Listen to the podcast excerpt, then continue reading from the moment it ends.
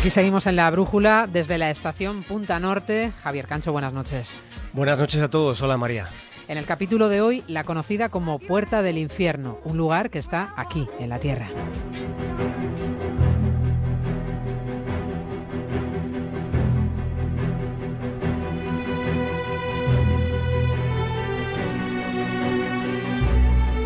Hay un lugar en el condado de Staffordshire, en el centro de Inglaterra, que llama la atención de cualquiera que se acerque por allí.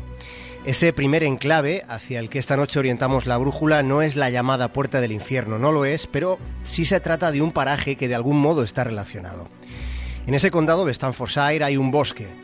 Es un bosque vallado al que en este momento no se puede entrar, no está permitido el acceso. Está cercado, está perimetrado con una valla de 3 metros de altura. La tierra de ese bosque está surcada por lo que a simple vista podríamos considerar una serie de enigmáticos tubos metálicos. Y repartidos entre los árboles se han levantado como unos mástiles, plantados entre la hojarasca. Es algo así como una batería de chimeneas. Este es el primer lugar al que esta noche nos vamos a asomar desde Punta Norte.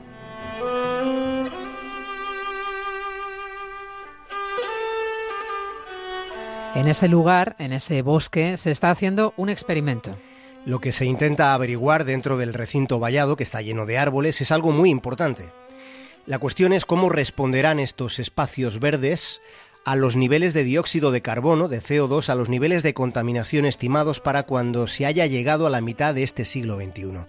¿Qué pasará dentro de 33 años? En relación con el cambio climático hay una pregunta que de momento no tiene respuesta durante cuánto tiempo los bosques van a seguir aliviando estos niveles de CO2 si la mugre que vamos soltando a la atmósfera continúa aumentando de forma creciente. ¿Cuánto tiempo falta para que pudiera darse lo que deberíamos considerar un colapso crucial? Este es el meollo de lo que nos estamos planteando. Claro, porque a día de hoy los árboles se alimentan de CO2 almacenándolo. Los árboles almacenan entre un tercio y un cuarto del dióxido de carbono que vamos soltando los humanos por la quema de combustibles fósiles. Si los árboles no nos hicieran este inmenso favor, entonces el, el dióxido de carbono, que es un gas, permanecería en la atmósfera aumentando la temperatura. El calentamiento global iría todavía peor pero la situación puede complicarse durante las próximas décadas. Hay varios factores que limitarían esa capacidad de absorción que tienen los árboles, y uno de esos inconvenientes es precisamente el aumento de la temperatura que se ha convertido en una inquietante tendencia aquí en el planeta Tierra. Esto es lo que se está midiendo en ese bosque del centro de Inglaterra y en otros tres bosques más en diferentes lugares del mundo. Eso es, de esto va ese experimento. Se quiere saber cuánto pueden aguantar los árboles absorbiendo cantidades ingentes de porquería. Hay riesgo y ese riesgo se acerca. Dicen los expertos que los primeros cambios en los árboles empezarán a notarse en las hojas.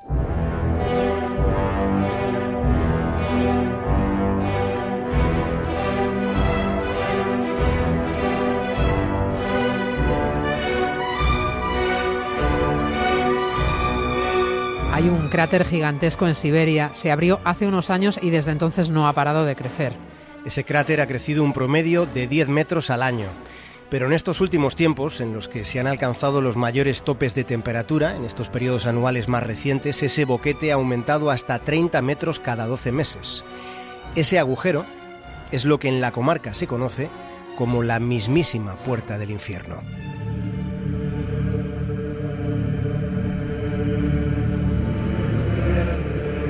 Es el cráter de Bata Gaica. Los nativos se alejan de ese lugar, lo evitan, lo temen. En cambio, los científicos consideran que ese enorme agujero es nada más y nada menos que una puerta abierta al pasado. Están convencidos de que ahí, dentro de la inmensidad de ese agujero, hay un registro detallado de 200.000 años de la historia del planeta Tierra. Con el aumento de la temperatura global se va derritiendo el permafrost, el llamado hielo perpetuo, y así es como se abrió el agujero. Si cuanto más grande eh, se va haciendo este agujero, pues más está aumentando el impacto del cambio climático. Este cráter de Batagaica presenta a día de hoy unas magnitudes de un kilómetro de ancho y hasta 85 metros de profundidad. Los alemanes llevan una década monitoreando por satélite esta enigmática cavidad. Se sabe que dentro hay restos de lo que fueron árboles, eh, hay hallazgos de polen, de animales. Estos vestigios revelan que ese lugar, en la estepa siberiana, ese lugar fue hace mucho tiempo un denso bosque. El boquete en cuestión no apareció hasta la década de los 60. Sucedió, María, que en la zona hubo una, una rápida deforestación el terreno dejó de estar protegido por la sombra de los árboles, tampoco había transpiración vegetal que habría reducido la temperatura del suelo. De manera que con el calor del sol y de la tierra se fue derritiendo lo que antes se llamaba hielo permanente. Con ese permafrost menguante han ido apareciendo otros cráteres, pero también podrían asomar, dentro de un tiempo podrían aparecer cuencas, lagos ocultos hasta ahora a medida que el hielo se eh, derrite, se retira, a ciertas profundidades podrían ir apareciendo, surgiendo nuevos paisajes. Esto es relevante porque la historia climática de gran parte de Siberia es todavía un misterio que próximamente podría esclarecerse. Pero este proceso tiene una contrapartida. Comporta una parte muy, muy, muy negativa. A medida que se derrite el hielo, se libera más y más y más metano y más dióxido de carbono ya saben, el dichoso CO2. En ambos casos estamos hablando de potentes gases de efecto invernadero.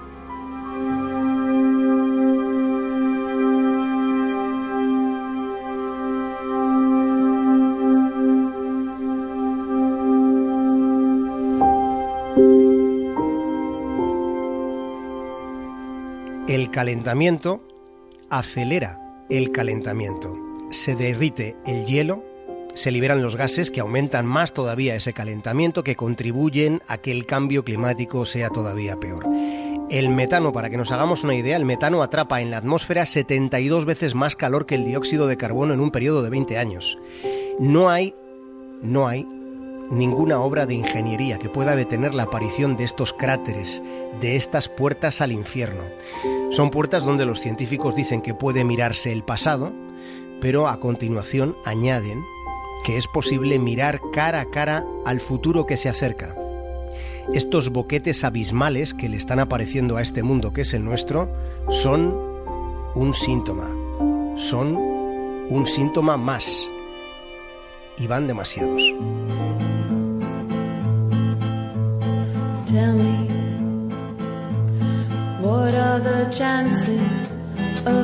Canso hasta mañana, gracias. Un abrazo, María.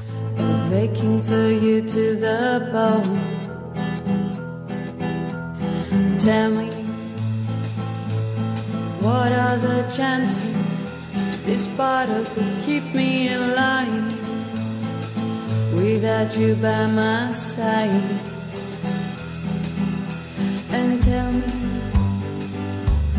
what are the chances of me meeting you in the rain? nothing to say. I